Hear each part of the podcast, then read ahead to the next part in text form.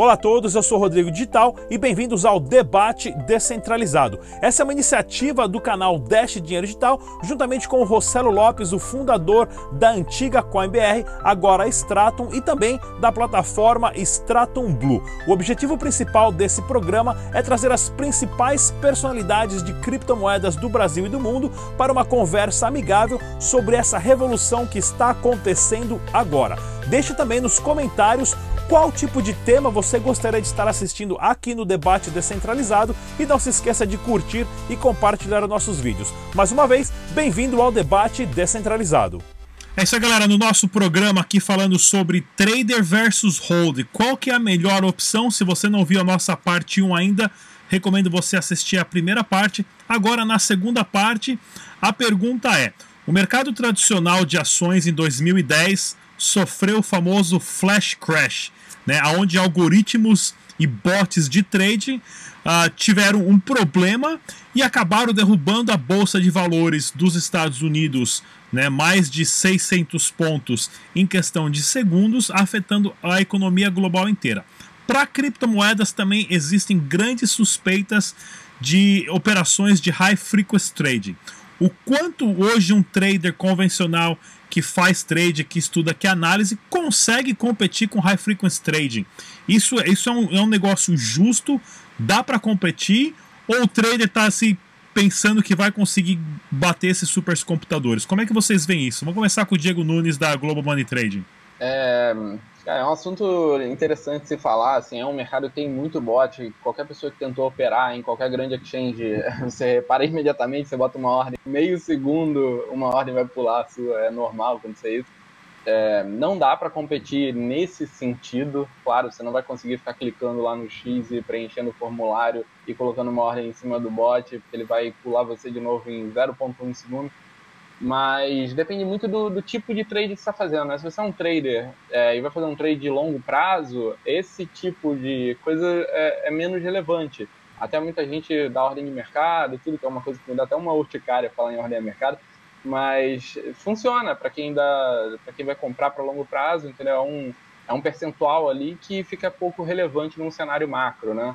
É, da mesma forma, para quem opera em swing trade, para quem entende como funciona a movimentação, se você olhar né, qualquer gráfico e colocar num time frame pequeno, você vai ver que ele é um serrotezinho, né? Todo gráfico ele sobe durante as subidas, ele sempre tem uns dentinhos para baixo ali.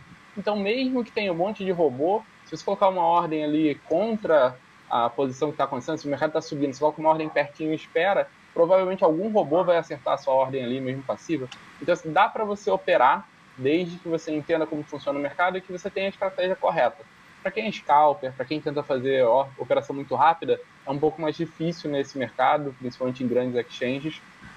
É, mas para outros tipos de operação ainda é totalmente possível, principalmente operações mais longas.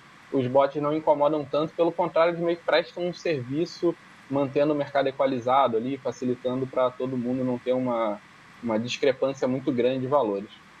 João Paulo da Nox Bitcoin. É, flash crash são super normais de mercado de cripto, né? Ano passado, a Coinbase teve um incidente que o Ether bateu 5 dólares enquanto estava no, no 200 ou 300 no resto do mundo, não lembro ao certo. Hoje, a Deribit teve um flash crash, né? A Deribit acho que é a terceira ou quarta maior exchange de derivativos do, do mundo. Uh, e o Bitcoin bateu cerca de 7.700 dólares nela, enquanto estava uh, uh, 9.100 na, na, na BitMEX. Então, flash crashes acontecem com recorrência no mercado de cripto, seja por falta de, de, de infraestrutura, seja por manipulação deliberada de alguma parte, é, N motivos. E aí o trader ele tem que conseguir uh, gerir bem o risco dele, principalmente quando ele está operando alavancado. A gente sabe que com muita frequência existe o que a gente chama no jargão de short squeeze, né? Uh, como o, o, a turma que quer manipular mercado sabe que tem muita ordem ali em número redondo, digamos 8 mil dólares, 9 mil dólares, então alguém começa a vender só para ele chegar em, uh, se, digamos, está perto de 8 mil dólares, até chegar a uh, 7.985, aí todo mundo compra e o cara é, é, consegue ganhar em cima disso. Então, é, Uh, é difícil, existe manipulação, existe fraude, existe desconfiança que as próprias corretoras, algumas delas possam estar fazendo isso. Uh, existem os robôs que podem ser muito melhor que o operador individual. Então, assim, o trader tem que precificar todos esses cenários de risco uh, e ter um plano claro para esse tipo de cenário. Não tem, não tem mágica.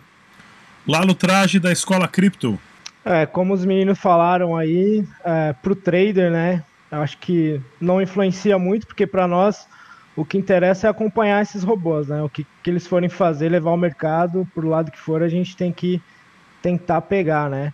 Hoje em dia tem muito robô de inteligência artificial também que está tá chegando forte no mercado de cripto também. E esses robozinhos aí, se o cara consegue criar um, o cara consegue fazer muito, muito, muito trade bom. André Cardoso, do site WeBitcoin. É, eu concordo com o pessoal aí, concordo com o João Paulo que o mercado ainda, ainda é muito manipulável, o volume é muito baixo ainda cripto. No Forex são mais de 5 trilhões, se não me engano, em 24 horas, então é surreal. E quando tem um volume menor, ele é manipulável.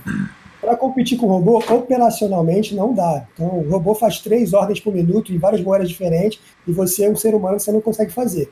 Porém, na, na estratégia, no mental, no mindset, né, a gente consegue tentar surfar junto com os robôs. Os robôs nada mais são que estratégias, setups pré-programados para operar no mercado, e a gente consegue, às vezes, surfar junto com eles. Uma coisa interessante que o Lalo falou em relação à inteligência artificial são outros tipos de robôs que podem mudar o mercado completamente, porque eles, teoricamente, vão evoluir sozinhos, né? Então, é, muda completamente essa questão. E, cara, é, é isso. O mercado é manipulável. Tem as baleias também que operam aí. Tem a teoria da conspiração que as baleias se reúnem para decidir para onde que vai o mercado. Não sei se é verdade. O Rochelle talvez saiba se é verdade ou não, mas eu não sei se é verdade. Mas é isso, gente. Rossello Lopes, das, do Grupo Stratum. Bom, é, a gente vai ver com certeza no futuro a guerra dos robôs, né? É, é essa realmente que vai ter. A gente vai ter uh, inteligência artificial misturado com robô né? E aí, é claro, a gente vai ter os, as baleias, né? Os grandes investidores, donos de, de robôs. Mas a gente sabe, né? O mercado, se alguém ganhou, é porque alguém perdeu. Então, não existe todo mundo ganhar de jeito nenhum. Então, ou os tubarões vão comer bastante sardinha, né? E vai ter aquela sardinha que vai aproveitar ali do tubarão e vai conseguir morder junto, que foi o que o André falou. O que as pessoas mais, vamos falar assim, os seres humanos normais podem uh, fazer é tentar surfar junto com esses caras.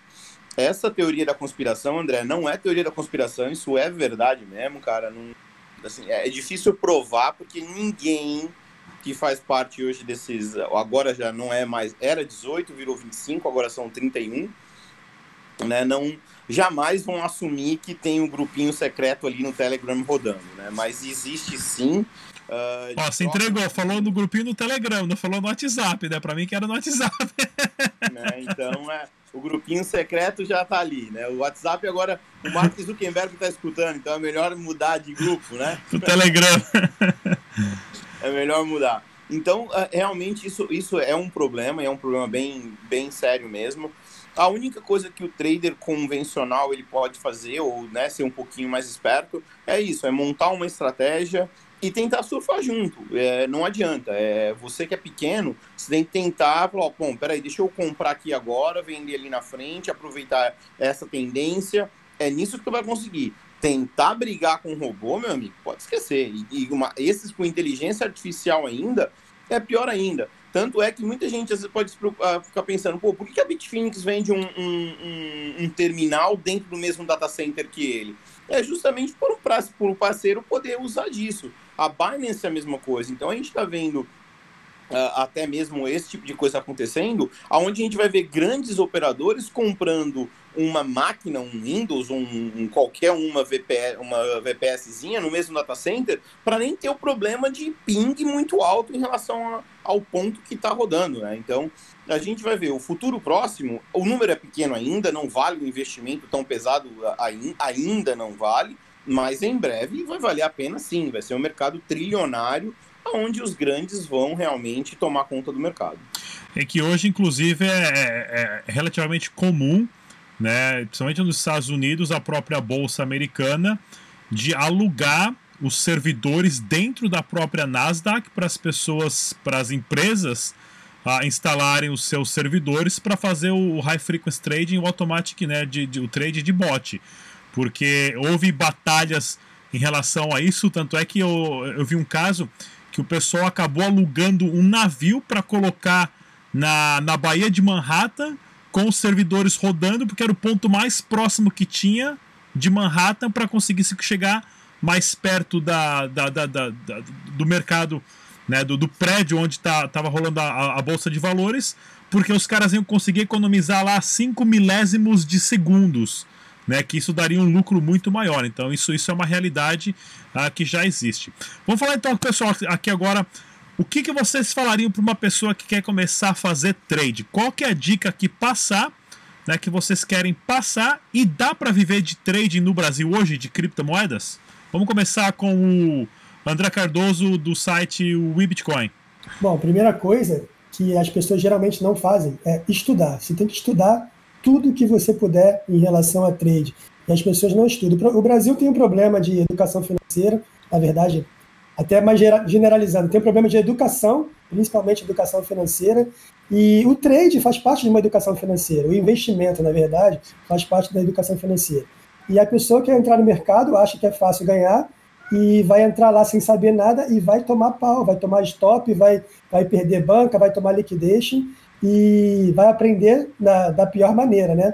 Então, antes de, de, aprender da pior maneira, a pessoa tem que estudar bastante, depois de estudar, faz o demozinho lá, depois faz na prática, operando com valor pequeno, e vai, aos poucos, vai evoluindo para fazer o trade.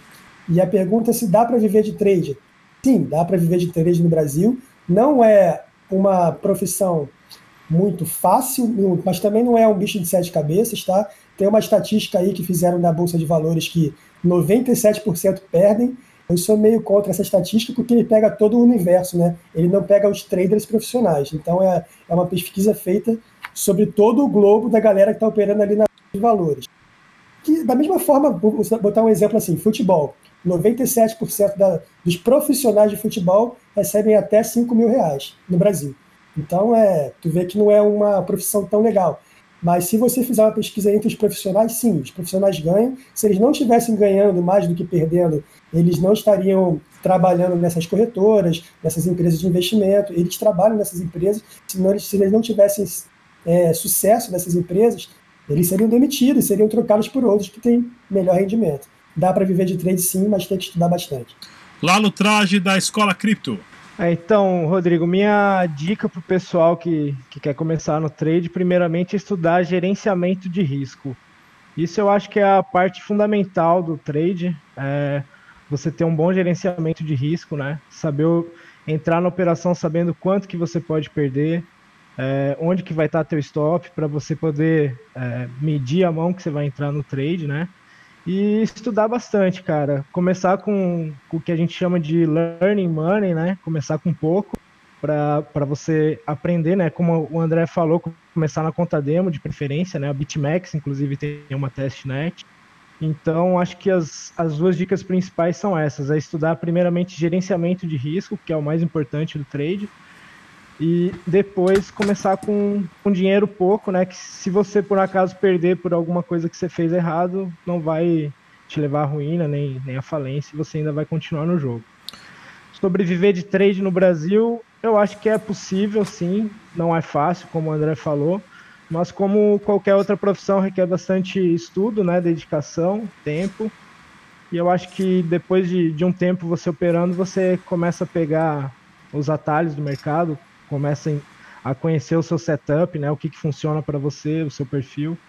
Eu acho que é isso aí.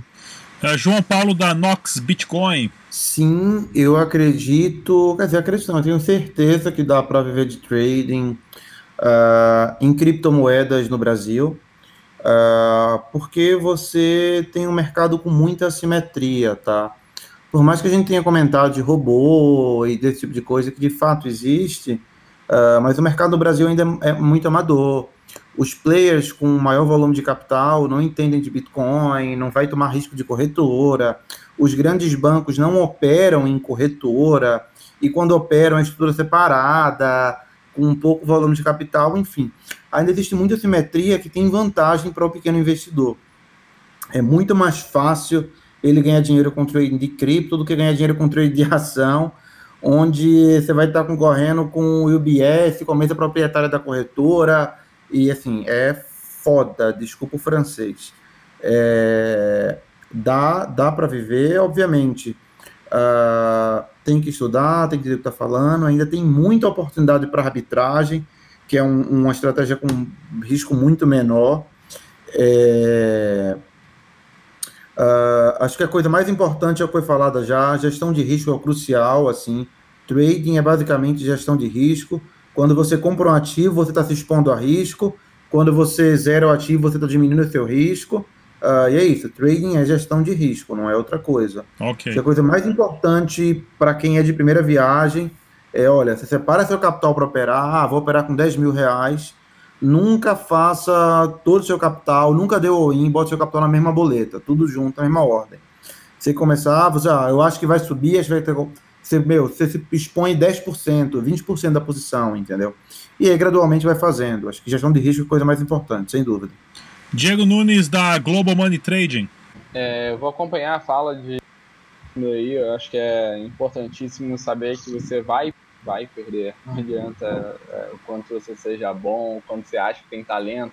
É, e principalmente é, é, pior ainda quando você ganha antes de perder. Quando você começa a tentar essa vida e o seu primeiro ganho, cara, você sente o gostinho do sangue ali, é uma loucura. É, e aí você vai perder mais ainda. É certeiro, é normal, todo mundo perde. Uma banca teste é importantíssima. Eu gostaria de ter começado com uma banca teste, teria perdido muito menos na minha vida. É, logo que eu comecei também eu dei umas sortes, assim, aí você acha que você é o trader maravilhoso, vai viver só disso, não sei o quê. E tem um período de aprendizagem muito longo, você estudar bastante, acompanhar a gente que é realmente técnica, é difícil você achar canal realmente informativo que mostra ali é, a fundamentação do trade, não só o que ele fez, mas por que ele fez. Eu acho que a parte mais importante é você entender por que de cada estratégia. Então, é testar, é ir devagar. Dá para viver de trade sim, mas realmente é difícil, não é para todo mundo. Você precisa de tempo para caramba, precisa de dedicação, precisa de grana para perder e para arriscar. Então, é, é um mercado que exige muita análise, autoanálise, inclusive, né? E a minha recomendação principal é monte uma banca teste, é, teste ali, veja seu, o seu histórico de execução, como é que está funcionando, tente conseguir uma consistência.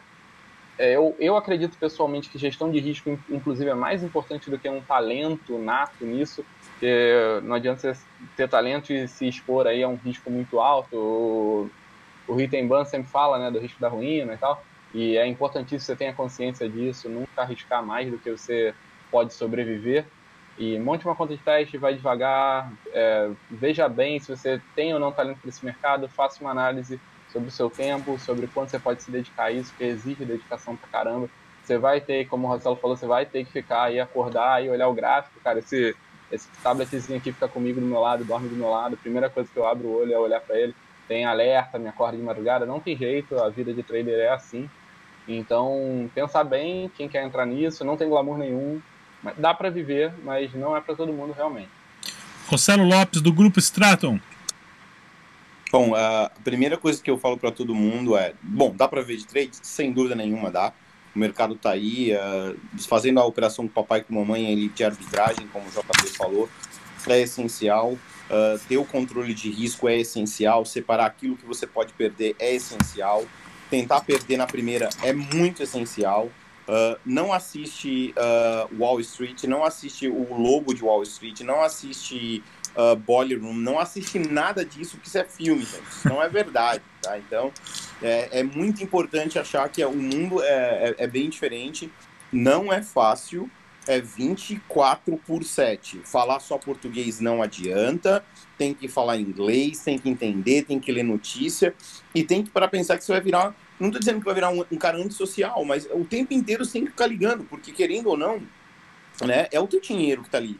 Por que, que os bancos uh, se dão tão bem? Porque não é dinheiro do banco, é dinheiro de investidor. E o investidor assina um termo lá dizendo que se perder, perdeu, beleza, ele aceita essa perda. Duro quando você está operando com o seu próprio dinheiro, e é o que o, J, o JP falou, cara, não vai arriscar tudo. Porque se tu arriscar tudo, colocar tudo numa única só, e aí, tu perde que vai viver do que amanhã? Como é que compra o leite de amanhã, né?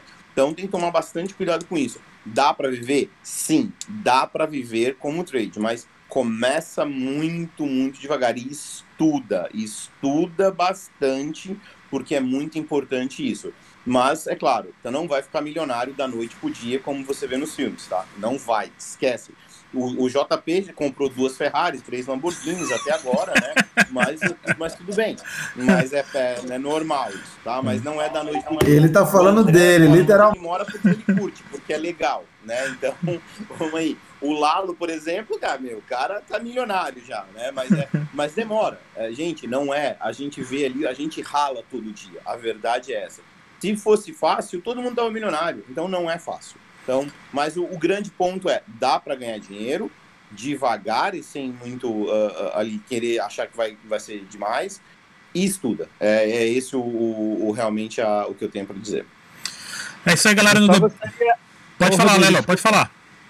Eu gostaria de complementar com uma frase que eu sempre falo pro pessoal novato, que é, é a seguinte: você não vai conseguir ficar rico da noite pro dia, mas você consegue ficar pobre da noite pro dia. Então tem que tomar cuidado. É isso aí, muito, muito bem dito, né? Uma frase que eu também ouvi há muito tempo atrás que eu acho muito interessante que o sucesso da noite para o dia não existe, ele demora mais ou menos 15 anos para acontecer. Né, o sucesso financeiro das pessoas. Então, pessoal, no nosso debate descentralizado de hoje, né, falando sobre tradar ou holdar, Tivemos aqui na nossa tela de seis cabeças Lalo Traje da Escola Cripto, André Cardoso do site WeBitcoin, Diego Nunes da mesa de operação Global Money Trading, João Paulo, fundador da Nox Bitcoin e, é claro, Rossello Lopes, fundador do Grupo Strato. O contato de todo mundo está na descrição desse vídeo. Até a próxima, pessoal. Tchau!